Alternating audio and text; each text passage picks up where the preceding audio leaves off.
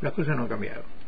Hay precarización laboral en Antena Libre, mientras que en otros sectores se ha normalizado, como corresponde, la situación de muchos trabajadores que entraron a último momento con muy poca este, años de antigüedad, algunos no sé llegaban a años de antigüedad, y por una decisión política, algunos dicen por un plumazo, por un sí, pero por una decisión política, fueron nombrados, designados, regularizados y ahora, bueno, este, que reiteramos, no nos estamos, sí por ahí las maneras, los medios y los procedimientos, pero no estamos por todo lo contrario.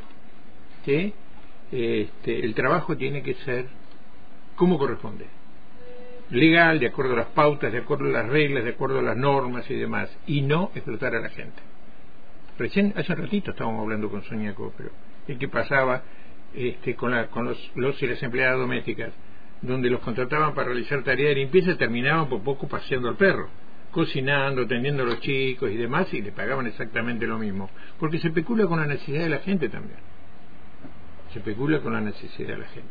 Bueno, pero más allá de todo este, de lo que nos está sucediendo, de lo que estamos podridos y hartos, y no voy a seguir este, embalándome en este momento, eh, todas estas irregularidades por las que atraviesa Antena Libre debido a la falta de decisiones, decisiones políticas, de empatía y de consideración y de valoración de lo que significa tener una radio pública y universitaria, nos lleva a que a partir del lunes la mañana de Antena Libre queda semi o vacía.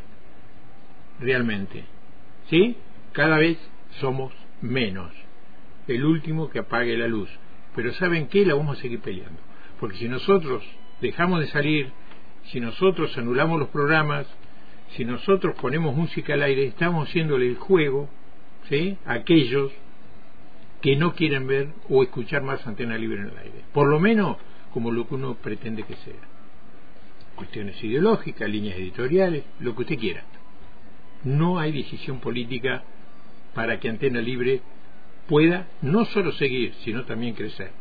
Y ojo, ¿eh? este es un lugar donde de pertenencia a la carrera de comunicación social, donde acá también vienen estudiantes a terminar de formarse. Y en este momento tenemos cuatro practicantes rentados que tendrían que estar sentados aquí, trabajando con nosotros, viendo cómo se hace la radio, participando en los micrófonos también, y no tenemos un mísero elemento, una mísera computadora en la redacción para que los chicos puedan trabajar y nos, estamos obligados a que lo tenga que hacer en forma virtual.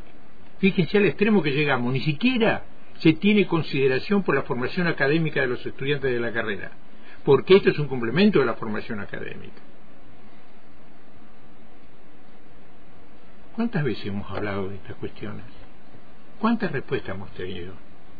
Un celular para tratar de hacer un móvil o tener un telefonito más, esa es una solución, eso es un aporte. Lo decíamos, eso es un chupetín para un niño que está muerto de hambre. Le dan un chupetín para que, bueno, por un rato por lo menos, no reclame o, lo puedo decir así, bien ordinario, se dejen de joder un poco. Porque somos, somos molestos para muchos, no quiero generalizar, somos molestos para muchos.